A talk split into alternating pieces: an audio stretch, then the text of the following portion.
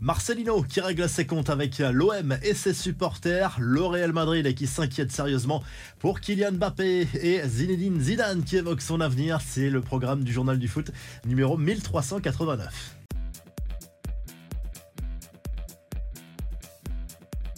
Les confidences de Marcelino, trois semaines après son départ fracassant, le coach espagnol a accordé une longue interview au journal L'équipe. Il revient pour la première fois sur les raisons de son départ de l'OM seulement deux mois après sa nomination. Marcelino qui fracasse tout le monde, très clairement, à commencer par le club, pas aussi grand qu'il ne le prétend à ses yeux. Le technicien espagnol qui s'en prend également aux supporters les plus radicaux du club qui ont beaucoup trop d'influence à ses yeux. Il revient justement sur cette fameuse réunion qui a précipité son départ il y a trois semaines. Même Pablo Longoria, pourtant son ami, en prend pour son grade lors de cette interview parce que Marcelino pensait vraiment qu'il allait quitter le club et cela a forcément joué dans sa décision de démissionner. Une chose est sûre, les choses vont encore bouger à Marseille puisque le directeur du football, Javier Ribalta, va probablement quitter l'Olympique de Marseille. C'est ce qui ressort de la dernière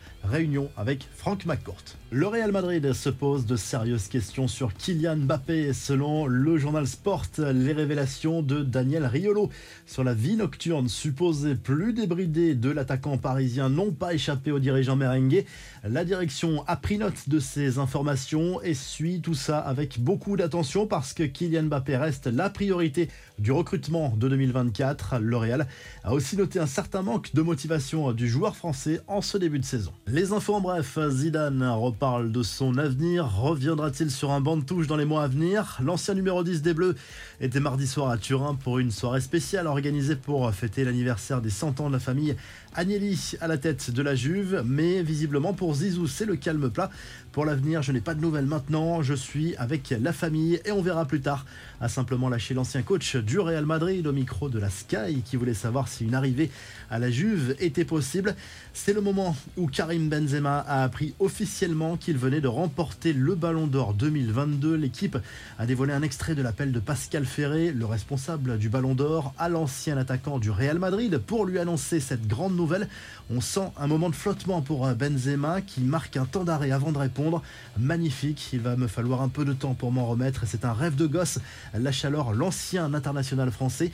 C'est un extrait du documentaire Ballon d'Or 2022, la course vers l'éternité à découvrir à partir du 17 octobre. Comme attendu, le Royaume-Uni et l'Irlande ont décroché l'organisation de l'Euro 2028. Les autres candidatures avaient été abandonnées. Le tandem formé par l'Italie et la Croatie se chargera de l'organisation de l'édition 2032. Encore plus à long terme, l'Indonésie s'est positionnée pour accueillir la Coupe du Monde 2034. Le projet, c'est de s'associer avec l'Australie pour candidater avec la Malaisie et Singapour. Objectif contrer la candidature de l'Arabie Saoudite que tout le monde voit déjà gagnante. Enfin, les hommages en pagaille pour Eden Hazard qui a annoncé à ce mardi à la fin de sa carrière de footballeur professionnel. Kylian Mbappé notamment lui a adressé un message sympa sur les réseaux sociaux saluant un grand joueur. La revue de presse en Espagne, le journal Sport consacre sa une à Ferran Torres qui a rejoint sa sélection cette semaine pour euh, les matchs contre l'Écosse jeudi, puis la Norvège dimanche dans le cadre des éliminatoires de l'Euro 2024. Il revient notamment sur son mercato estival et parle de ses ambitions XXL avec euh, le Barça pour euh, le futur. Et en Italie, la Gazette dello Sport propose notamment une interview de Benjamin Pavard, recrue estival de l'Inter Milan, et évoque par ailleurs l'arrivée de Pipo Inzaghi sur le banc de la Salernitana, actuellement 19e de Serie A et donc relégable. Si le journal du foot vous a plu, on n'oublie pas de liker et de s'abonner et on se retrouve très rapidement pour un nouveau journal du foot.